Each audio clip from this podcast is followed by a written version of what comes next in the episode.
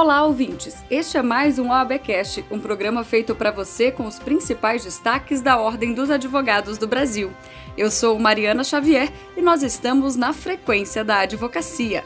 Aumente o som e fique comigo, já estamos no ar.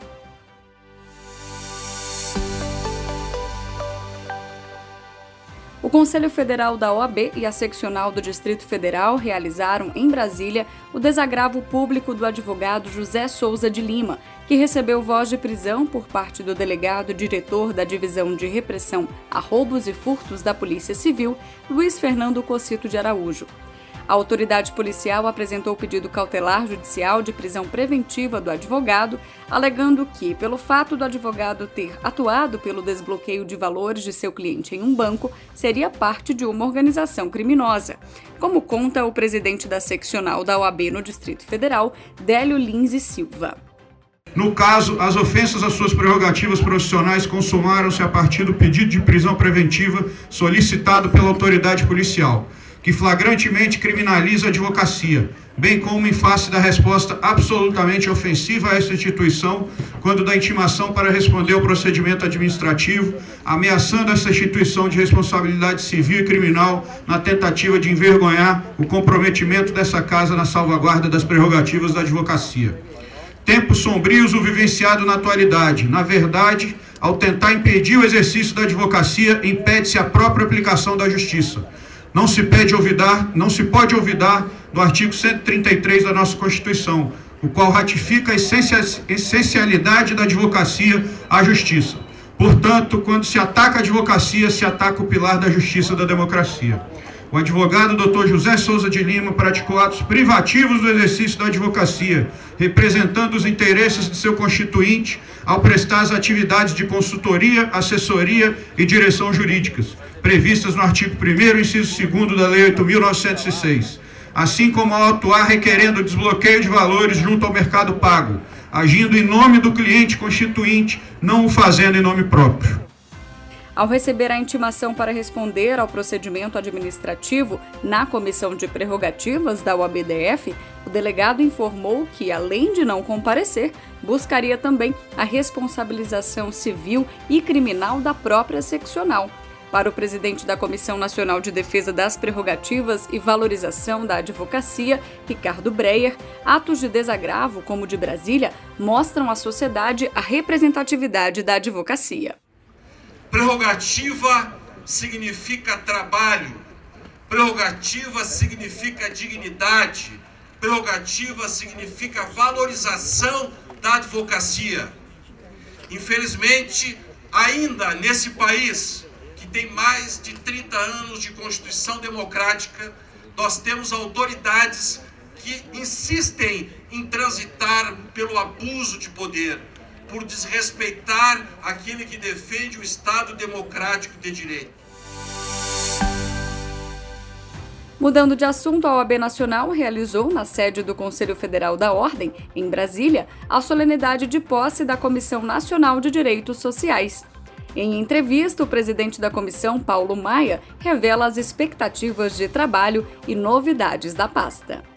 A posse da diretoria da Comissão de Direitos Sociais do Conselho Federal da OAB recentemente, marca na gestão do presidente Beto Simonetti uma preocupação com o direito do trabalho.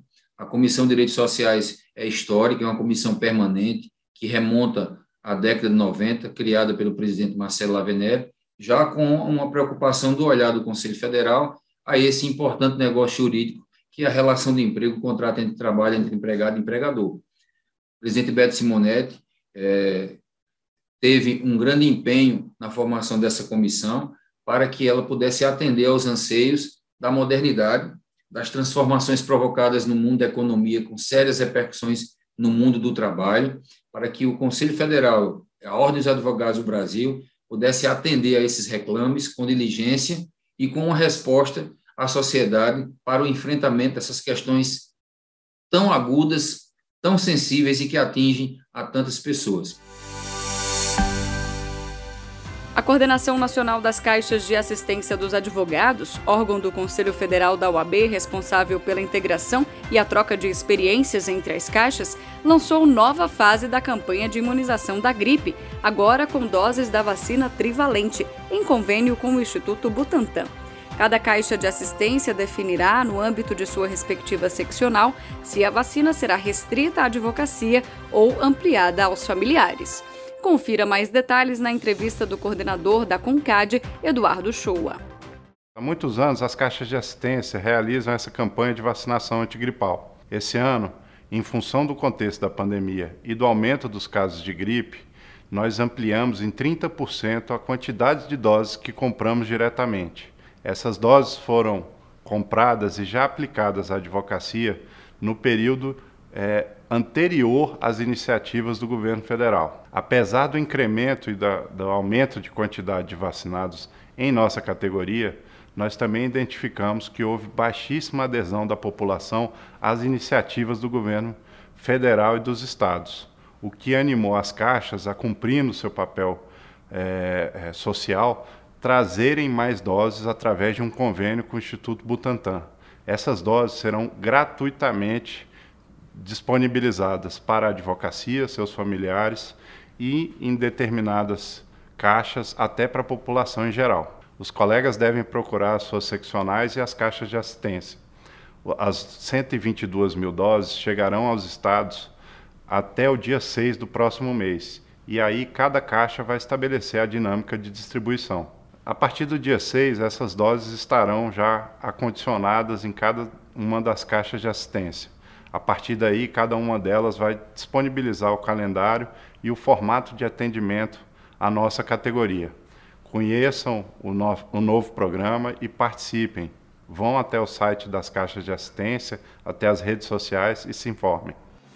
Mais detalhes sobre esse assunto você confere lá no nosso site oab.org.br. O Conselho Federal da Ordem dos Advogados do Brasil promoveu também o evento intitulado Justiça Climática em Debate, para discutir de que forma a OAB Nacional e toda a comunidade jurídica podem, devem e precisam pensar em termos de mudanças climáticas. Confira a participação do presidente nacional da OAB, Beto Simonetti, no evento. É com muita honra que eu participo da mesa de abertura deste evento, que antes de iniciar é referência nacional para a discussão. Refletir sobre o tema justiça climática em debate é central para a vida em nosso planeta. Não apenas a vida humana, mas de todos os seres. Pensar a justiça ambiental e climática é pensar no presente e preservar o futuro. É planejar o porvir. Por isso, o futuro é uma das palavras que guiam todo o sistema de proteção ambiental. Se hoje tomamos medidas para resguardar a nossa natureza, é porque almejamos um futuro que conserve a beleza e os recursos naturais dos quais ainda podemos desfrutar e que desejamos que nossos filhos desfrutem. Por outro lado, o advogado e pesquisador de Direito da Universidade de Brasília, Diego Pereira, nos faz um alerta extremamente importante, Paulo Maia. E diz ele: a preocupação com a questão ambiental deve ser deslocada para o tempo presente e não somente para o cuidado com o futuro. O estudioso descreve uma cena emblemática sobre o tema, e aqui trago as aspas. A questão ambiental deixou de ser uma ciência de previsão de futuros e passou a ser um roteiro de sobrevivência dos ambientes da Terra, dos habitantes da Terra. Muitas vezes sem opção aqueles mais vulneráveis, como Lucimar, soterrada com sete filhos em uma casa de único cômodo, feita de pau a pique, na encosta do morro que lhe servia de quintal em Paraty. Aqui vale a lógica de que, que, que me, quem menos impacta mais sofre com as consequências das mudanças climáticas. O caso de Lucimar ilustra a perspectiva da justiça climática, pois ilustra bem que os desastres ambientais, embora afetem a todos e a todas, há um grupo populacional com endereço, raça e região que sofre ainda mais com esse contexto. Por isso, estou seguro de que é no tempo presente que devemos buscar soluções para este tema, justamente para que possamos garantir no amanhã um futuro melhor, mais saudável e próspero. O programa de hoje fica por aqui. Você também pode acompanhar as principais notícias da Ordem dos Advogados do Brasil nas nossas redes sociais. Basta um clique de curtir ou seguir e você fará parte do universo OAB. No Instagram e no Twitter você encontra a gente pelo arroba CFOAB. Já no Facebook, YouTube e Spotify, OAB Nacional.